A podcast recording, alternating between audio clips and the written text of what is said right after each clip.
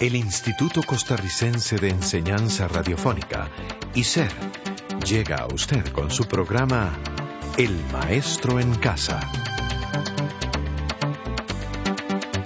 El Maestro en Casa, un programa educativo a su servicio.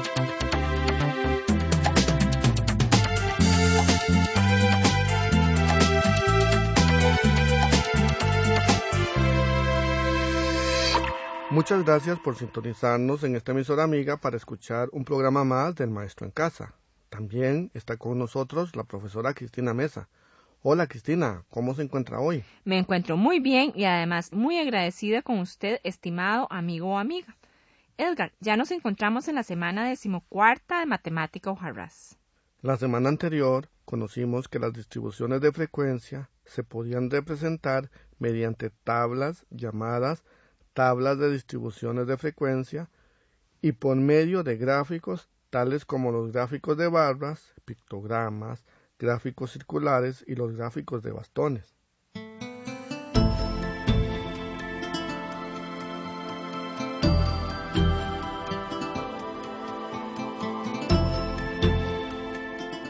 Cristina, esta semana conoceremos los distintos tipos de gráficos las distintas características que posee cada uno, así como las distintas variables que pueden representarse con dichos gráficos, a saber, las variables discretas y las variables continuas. Me parece muy bien, Edgar.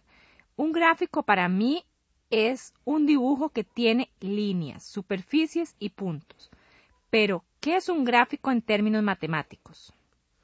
Podemos decir que un gráfico es la representación de datos numéricos bajo una forma geométrica, con líneas, cuadrados, rectángulos y círculos, que facilita el estudio y la comprensión del comportamiento de un conjunto de datos estadísticos recopilados al efectuar un trabajo estadístico y que frecuentemente aparecen desordenados. ¿Y cuál es el fin principal de todo gráfico? El fin principal de todo gráfico es vencer la abstracción de las cifras y permitir un juicio rápido de lo que representan, creando una impresión más viva y permanente que los números. En general, los gráficos deben poner de relieve las variaciones de los datos para favorecer las consultas y así permitir las comparaciones. Edgar, ¿hay gráficos que se utilizan mejor para variables discretas que para variables continuas?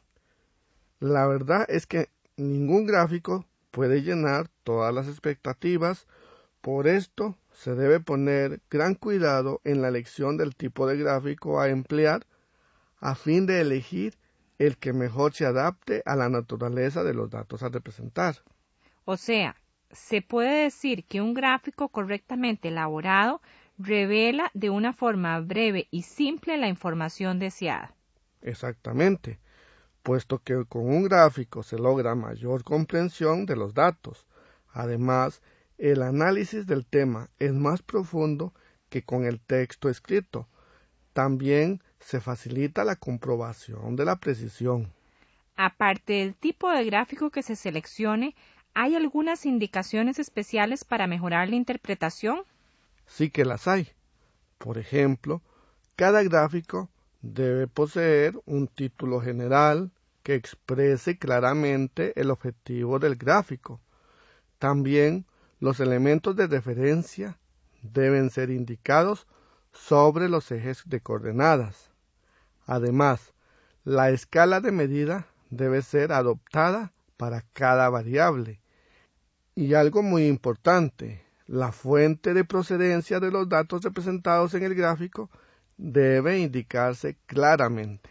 ¿Existen algunas técnicas para construir gráficos estadísticos?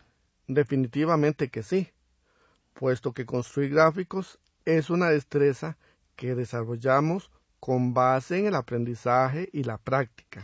Edgar, en la mayoría de los gráficos se emplean los ejes cartesianos, o sea, el eje X y el eje Y. Así es. Estos dos ejes dividen al plano en cuatro regiones llamados cuadrantes, numerados en orden contrario al movimiento de las agujas del reloj. Ah, ya recuerdo. primer cuadrante, segundo cuadrante, tercer cuadrante y cuarto cuadrante. Cada uno de los ejes se gradúa de acuerdo con la unidad de medida adoptada a partir del punto cero. Un ejemplo de gráfico que se puede construir mediante el sistema de ejes coordenados, ¿cuál puede ser? Uno de estos gráficos puede ser el que se llama diagrama de líneas. Se da este nombre a las representaciones gráficas que, como su nombre lo sugiere, representan los datos mediante el trazado de una línea. Pero tenemos cuatro cuadrantes. ¿En cuál de esos hacemos todo esto? Generalmente se utiliza el primer cuadrante. ¿Y qué tipo de variables se pueden representar con este tipo de gráfico? Este tipo de gráfico sirve para representar con gran efectividad las series de tiempo cuantitativas o bien cronológicas, pues al ser una línea continua, refleja mejor que ningún otro tipo de gráfico la dirección del cambio. ¿Y qué otros gráficos se pueden representar de igual manera y solamente utilizando el primer cuadrante? Otros gráficos que se pueden representar de una manera semejante son los gráficos de barras, que pueden ser barras verticales o bien horizontales, y además que pueden ser simples o compuestos. También hay los que se llaman gráfico barra 100% y el gráfico de bastones. Edgar, he visto que en las encuestas de los periódicos hacen unos gráficos circulares y otros donde no utilizan líneas ni columnas, sino que figuras todas del mismo tamaño. Claro que sí. Esos son otro tipo de gráficos. Se les llama gráficos circulares. Estos se utilizan para representar datos cualitativos o datos cuantitativos discretos. Según lo que he logrado comprender de los gráficos que he visto en los periódicos, es que estos muestran la cantidad de datos que pertenecen a cada categoría, como una parte proporcional del círculo. Correcto, así es. Y lo completo de este tipo de gráfico es que en su elaboración se utiliza la frecuencia relativa y la frecuencia relativa acumulada. ¿Y qué tenemos sobre los gráficos llamados pictogramas? El pictograma es un tipo de gráfico que se construye a base de figuras o dibujos alusivos al dato que se está presentando con el propósito de atraer la atención del lector. Las figuras que he visto son siempre pequeñas y del mismo tamaño, arregladas de manera que forman una especie de gráfico o barras horizontales.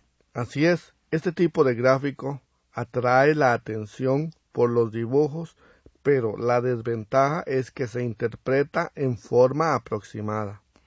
Bueno, hoy hemos aprendido a identificar diferentes tipos de gráficos, como son los de barra, los verticales, los horizontales, los circulares y los pictogramas. Los cuales son muy útiles hoy en día para interpretar las encuestas de política y la de venta de artículos. Hasta aquí hemos llegado con un programa más del Maestro en Casa. Muchas gracias por su compañía. Hasta pronto.